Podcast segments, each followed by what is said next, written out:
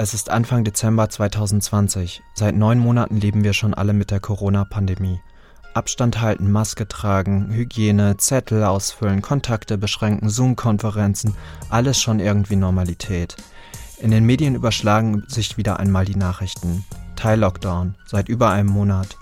Die Zahlen steigen trotzdem weiter. Ich bemerke davon wenig. Das Leben geht weiter. Essen gehen und Kino geht halt gerade nicht. Naja, und ich fahre auch kein Fahrrad mehr. Nicht wegen Corona, das ist mir einfach zu kalt gerade.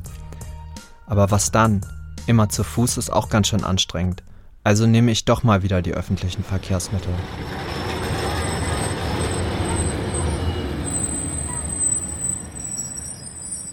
Maske tragen ja irgendwie schon alle, aber Abstand halten ist manchmal ganz schön schwierig. Die Bahn ist voll, die Luft ist warm. Die Fenster der Tram sind geschlossen. Ich muss an Studien denken. Das Tragen von Masken wird sinnlos, wenn die Viruskonzentration in einem Raum ansteigt. Während meiner Fahrt laufe ich durch den Waggon und versuche die Fenster zu öffnen. Abgeschlossen. Nach meiner Fahrt beginne ich zu recherchieren.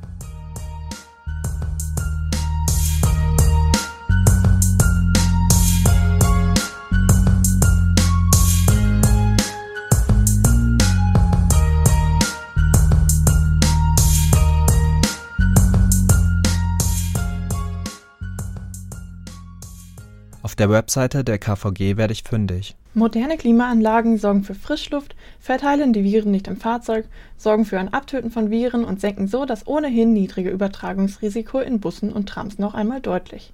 Die Systeme saugen die verbrauchte Luft inklusive der herumschwimmenden Tröpfchen aktiv aus den Fahrzeugen heraus und ersetzen sie durch frische Umgebungsluft. Dadurch wird die Luft im Fahrzeug ständig gereinigt und erneuert. Die Klimaanlagen sind also wesentlich effizienter als das Lüften von Hand. Also alles gut, sagt die KVG.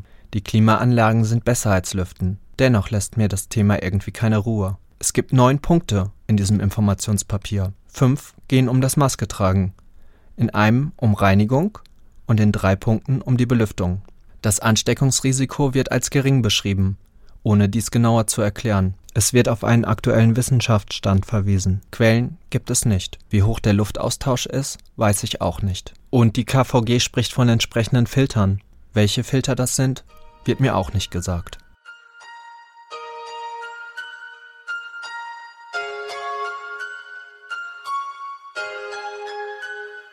Vielleicht klingt das für euch alles ziemlich nach Erbsenzählerei, ist es aber nicht.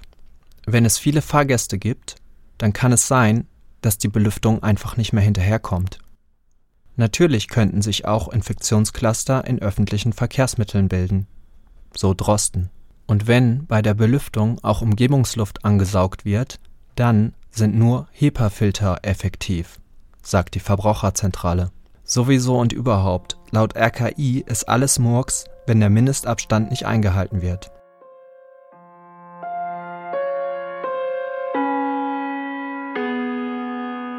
Dass dies alles kein panischer Bullshit ist, das beweist Jürgen Janeks von der Badischen Zeitung. Janeks hat sich nämlich mit einem CO2-Messgerät einfach mal in den morgendlichen Berufsverkehr gestürzt. Zusammen mit Wissenschaftlerinnen hat er eine viel zu hohe CO2-Konzentration in der S-Bahn festgestellt. Schlechte Luftqualität gleich potenzielles Infektionscluster. So einfach ist die Rechnung. Ich möchte mehr erfahren über das Hygienekonzept der KVG. Ich bitte die KVG um ein Interview.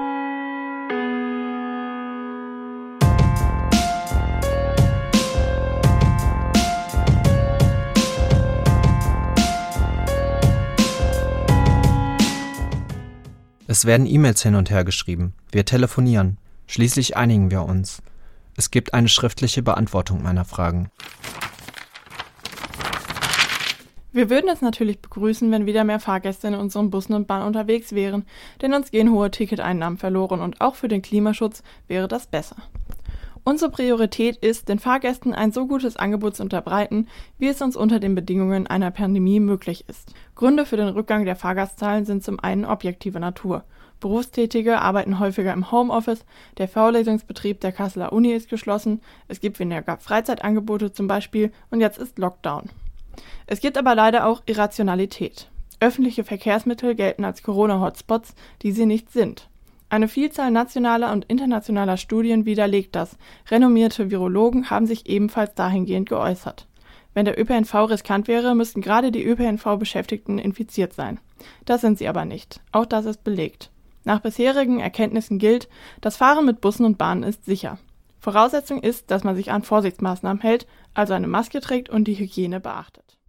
Außerdem empfehle man seinen Fahrgästen, sich besser zu verteilen. Man solle nicht in der Tür stehen bleiben und nach Möglichkeit auf andere Linien ausweichen. Ausweichmöglichkeiten gäbe es in der Innenstadt genug. Man selbst gebe 100 Prozent. Neue Busse oder Bahnen ließen sich aus finanziellen und aus produktionstechnischen Gründen nicht einfach so bestellen. Wo es möglich war, habe man auch schon weitere Fahrzeuge eingesetzt. Zusätzliches Personal, welches das Zusteigen in volle Bahnen verhindert, sei schon alleine aus Kostengründen nicht möglich. In dieser schwierigen Zeit ist auch jeder selbst gefragt, sich verantwortungsvoll und flexibel zu verhalten. Über HEPA-Filter würden die Klimasysteme der Bahnen nicht verfügen, aber die Klimaanlagen saugen die verbrauchte Luft inklusive der herumschwebenden Tröpfchen aktiv aus den Fahrzeugen heraus und ersetzen sie durch frische Umgebungsluft.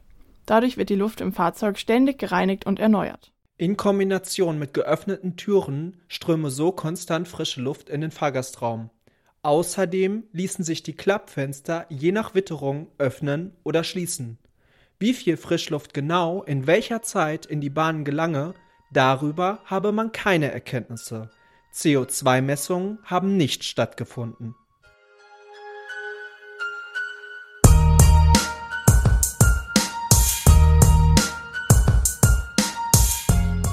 Sorry Leute, ich kann euch hier leider kein Fazit geben.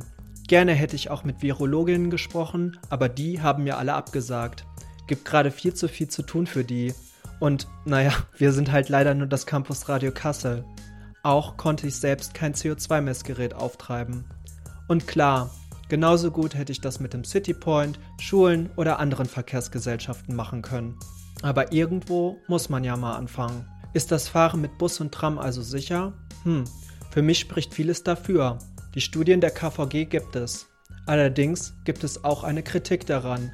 HR Info berichtete über Expertinnen, die eben diese Studien in Zweifel zogen. Jürgen Jannix von der Badischen Zeitung, der konnte jedenfalls die kritischen Werte nur in der S-Bahn und nicht in der Freiburger Tram messen.